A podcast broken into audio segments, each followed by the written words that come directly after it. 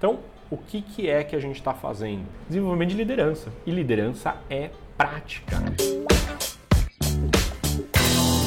Queria aqui dizer para vocês para você se inscrever no meu canal do YouTube. Se você não fez isso, vai lá, faz. O tema de hoje é liderança é prática.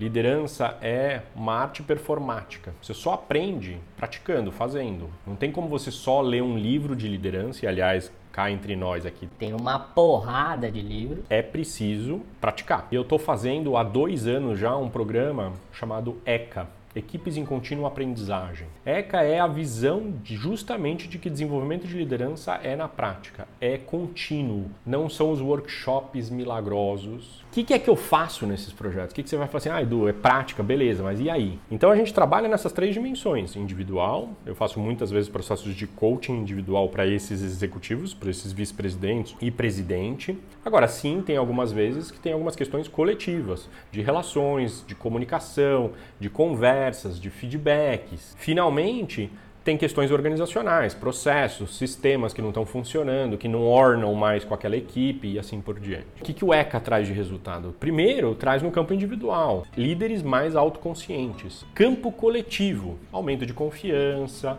aumento de colaboração, eficiência. Finalmente, no campo organizacional, muitas vezes muda um processo decisório, a própria equipe toma a decisão de fazer uma reestruturação, de mudar o organograma, e tudo isso resultando em evolução de cultura. É toda semana, é todo mês, é todo dia a gente precisa estar se desenvolvendo. Curtiu?